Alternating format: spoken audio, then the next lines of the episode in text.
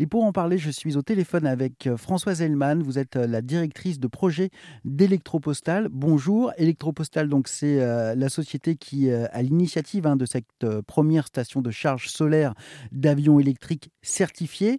Alors décarboner l'aviation, évidemment, c'est important. C'est un enjeu environnemental, mais pas seulement, puisque c'est aussi un enjeu pour les territoires. Aujourd'hui, le véritable enjeu du déploiement de l'avion électrique, il est pour la mobilité des territoires d'avoir des stations de recharge à des distances euh, cohérentes avec la génération d'avions électriques pour pouvoir avoir de l'énergie en 32 ampères avec la prise et surtout l'énergie derrière la prise qui permettent de recharger de façon assez rapide les aéronefs électriques.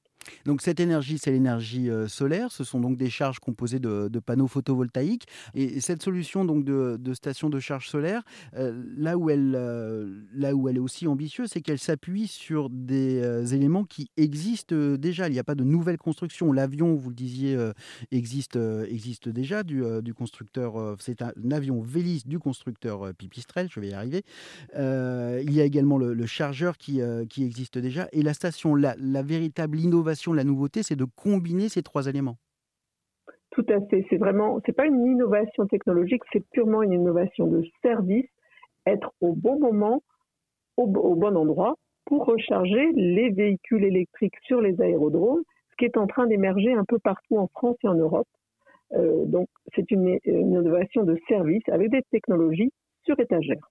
Et alors, qui, euh, on va parler un petit peu de, l'avion, parce que c'est ça qui, peut intéresser nos auditrices et, nos auditeurs. Euh, quelles sont les, sortes d'avions qui peuvent être euh, concernés? Là, on, parle de, petits avions de, biplace. Alors, pour l'instant, les seuls avions certifiés en Europe et qui commencent à l'être également aux États-Unis sont des avions biplace conçus et fabriqués en Europe avec un constructeur slovène qui est Pipistrel qui vient d'être acheté par Textron. Donc le seul avion est un deux places aujourd'hui. Il y a beaucoup de constructeurs et d'émergence de projets nouveaux. Le vrai verrou réglementaire, puisqu'en technologie on parle de verrou technologique ou réglementaire, ça va être que ces nouveaux avions soient certifiés par l'agence européenne euh, aéronautique et l'agence américaine. Oui, donc parce que pour le moment, donc il y en a qu'un seul, donc ce, ce pipistrel. Donc il y en a, tout à fait. Il n'y en a qu'un seul, c'est Pipistrel. Dans les un, une année à cinq ans à venir, il y a plusieurs projets qui vont émerger, qui vont être certifiés. Et il va falloir recharger tous ces aéronefs qui sont encore des aéronefs légers, mmh. deux, quatre places et bientôt neuf places. Il y a déjà des projets à neuf places.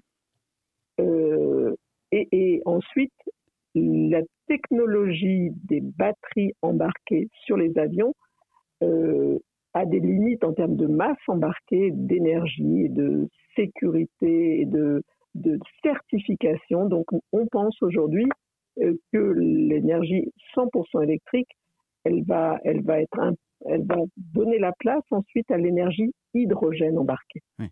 Et il y a aussi le, projet de, ce qu'on appelle le rétrofit, euh, c'est de prendre concrètement le, moteur, un moteur thermique, et le remplacer par un moteur électrique. Ça, ça pourrait permettre d'accélérer les choses ou simplement ça pourrait permettre eh d'accéder à des avions plus importants? Alors tout à fait, ça va permettre d'accélérer les choses avec des avions déjà existants qui sont opérés dans toutes les écoles euh, aéronautiques professionnalisantes et les aéroclubs donc ça, ça va accélérer la transition vers l'aviation électrique vertueuse, toujours en léger, puisque les steps technologiques les steps réglementaires doivent se faire pas à pas.